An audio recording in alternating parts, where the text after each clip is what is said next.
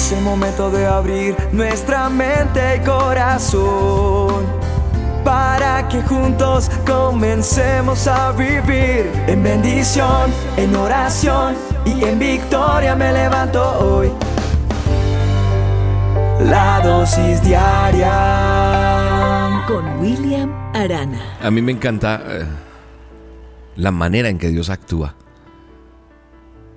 Porque no es como, como yo creo, como yo quiero, sino es que es una multiforme manera de actuar de Dios. Es así como se puede describir. Es una multiforme manera la, la, forma en que, en que Él actúa. Y eso me fascina. A veces puede sorprendernos. Y Él tiene un estilo único, único de actuar en cada uno de nosotros. Si pudiera hablar con cada uno de ustedes, entonces yo creo que tendríamos muchas horas para hablar con tantas personas de todo lo que Dios le ha sorprendido y cómo Él ha actuado de tantas maneras. Hay una de las tantas historias que me fascinan y es la de Josafat, un rey que, que experimentó un estilo único de actuar de Dios. Y mire, la situación de Josafat no se aleja de la suya o de la mía en alguna circunstancia. Y es que se enfrenta uno a situaciones fuera de, de pronto de nuestro control. Y la mejor forma de ver un resultado positivo definitivamente es buscando a Dios. Cuando yo busco a Dios, cuando yo busco de Él la respuesta, va a haber los resultados más maravillosos. Pero ¿sabe qué es lo importante? Que Josafat sabía buscar a Dios. En él estaba presente tener que, o sea, buscaba a Dios. Porque el rey Josafat tuvo que, enfrentar una situación humanamente incómoda, asustadorcísima.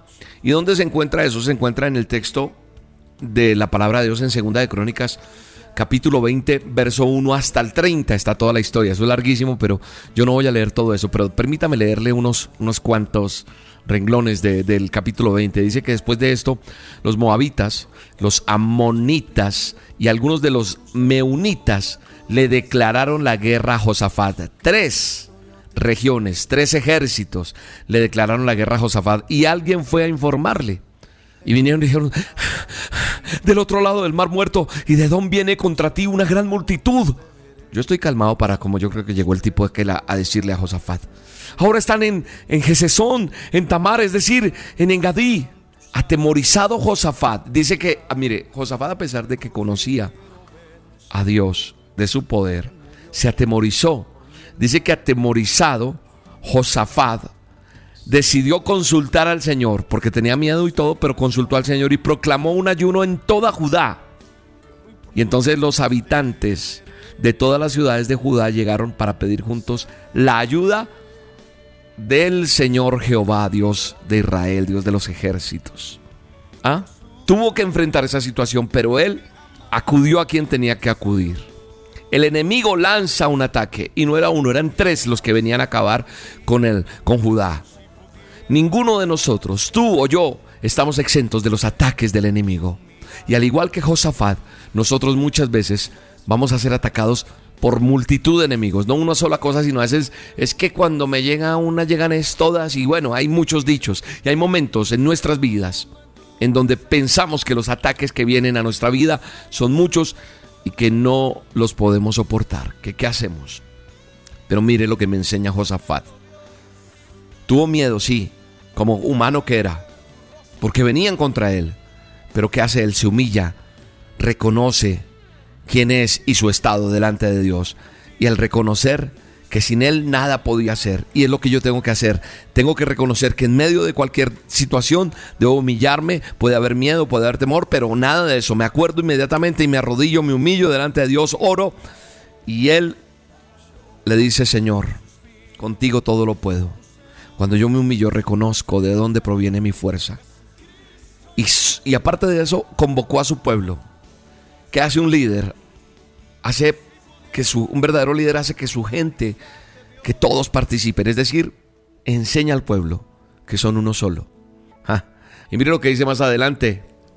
Hay un profeta que está allí en medio de ellos.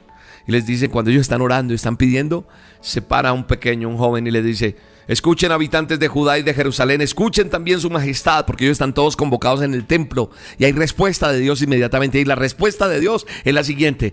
El profeta habla después de que ellos clamaron y le dijeron, Señor, en ti hemos puesto nuestra esperanza, ¿qué tenemos que hacer? Y Dios responde.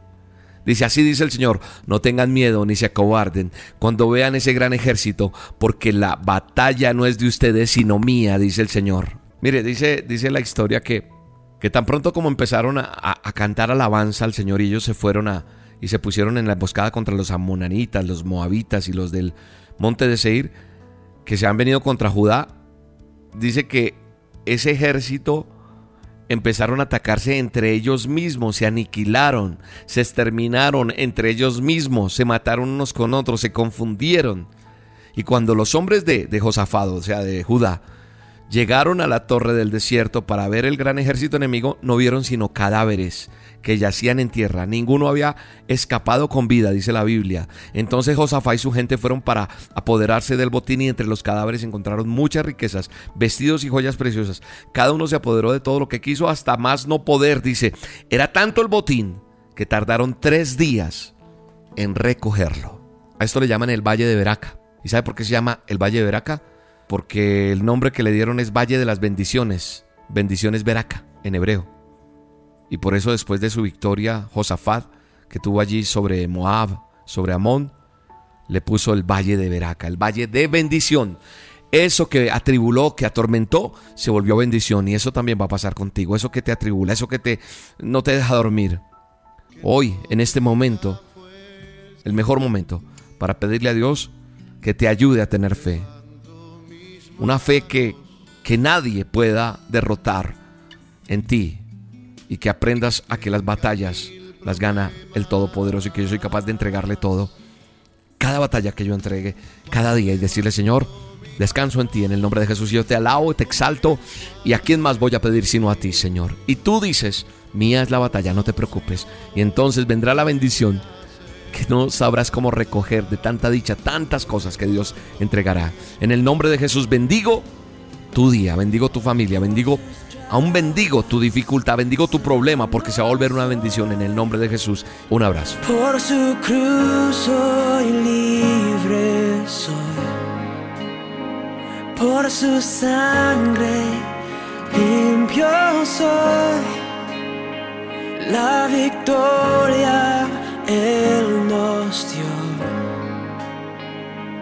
Las cadenas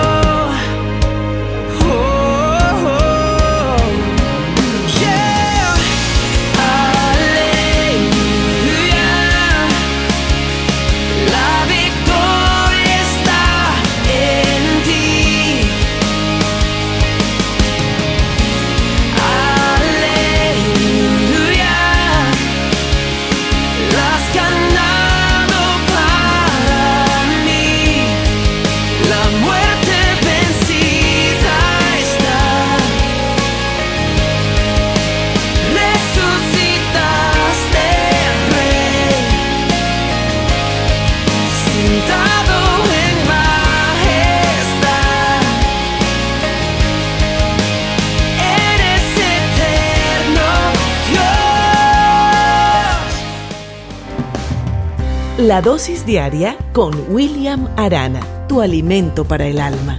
Vívela y compártela. Somos Roca Estéreo